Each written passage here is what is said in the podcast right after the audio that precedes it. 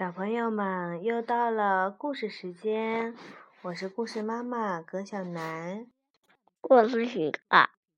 我们今天给你们带来的故事是 《儿童哲学启蒙》中，嗯，风中的树叶，是德国安娜莫勒画的和写的，郑萌芽翻译的《海豚绘本花园》。海豚是什么？海豚是在海里的一种动物，都是宝宝喜欢的颜色。在一根柳树枝上，长着十片各不相同的柳叶。秋天来了，它们在枝头摇摇欲坠。一阵风吹来。哦。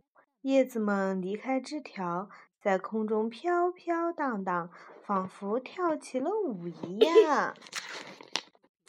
第一树叶飘落在水面上，还有和好脑海上面。这是一只蚂蚱，正好挽救了一只掉进水中的蚂蚱。下面的小鱼都在看着它，还蹲着一只什么？这什么？这是 翠鸟，是翠鸟。好，一只可爱的小松鼠把第二片树叶衔回了家，垫在了自己的小窝里。哦，第三片树叶轻轻地落在公园里的小路上，一个正在散步的女孩。把朋友的电话号码写在了小小的叶片上。这是一只小狗，小狗。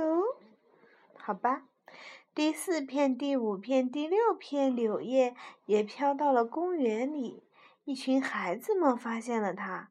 回家后，孩子们把三片柳叶贴在了画板上，描画成了三只可爱的鱼。我们也摘过树叶，对不对？用树叶做成画的，对不对？他用三这个柳叶做成了三条小鱼，多么可爱！对。嗯，好吧。孩子们还用树叶做成了好多好多可爱的东西。他们用第七片柳叶装饰了美丽的灯笼，暖暖的光亮从灯笼里散发出来。这是七片。第七片，对不对？映红了孩子们可爱的脸庞，好漂亮的灯笼哦！有各种各样的叶子，把叶子贴在了这个灯笼上面，用铁丝勾起来，做了一个纸灯笼。第八片柳叶飘到了小河边，变成了小船的帆。好吧。第九片柳叶落在了干枯的树丫堆里，正在野餐的孩子们把它丢进了火中，火烧得更旺了。小朋友们拿这个火来烤肠，是不是？那树叶掉到里面去，小朋友就被它烤了，吗？对，掉到火里面去，就用它来烤食物。只有最后一片柳叶没有飘远。它正好落在了柳树的脚下，昆虫们纷纷啃着它的身体。最后一条蚯蚓把它拖进了泥土中，吃了个精光。叶片变成了柳树的营养。蚯蚓喜欢吃树叶呀，嘎嘎嘎嘎嘎嘎嘎。我们用蚯蚓干什么呢？钓鱼的。对，我们用 是是泡的鱼，觉得它。钓到鱼飞了的狗狗。嗯，就是的。我们用这个蚯蚓放在钩上面。鱼觉得好。鱼喜欢吃啊。嗯，对，勾到嘴的时候好疼。这还有这什么？不知道。小老鼠。小老鼠为什么还地底下？小老鼠的洞不就在打的地底下呀？为什么？因为它要躲起来，不被你发现啊。为什么？被你发现了，你会不会打它？不会。可是它害怕人们打它，为什么？因为小老鼠有的时候会去干破坏的事情，然后人们就不高兴了。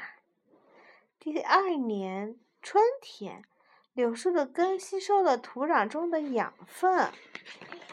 你看，嗯，可惜。不久，树枝上又长出了十片新的柳叶。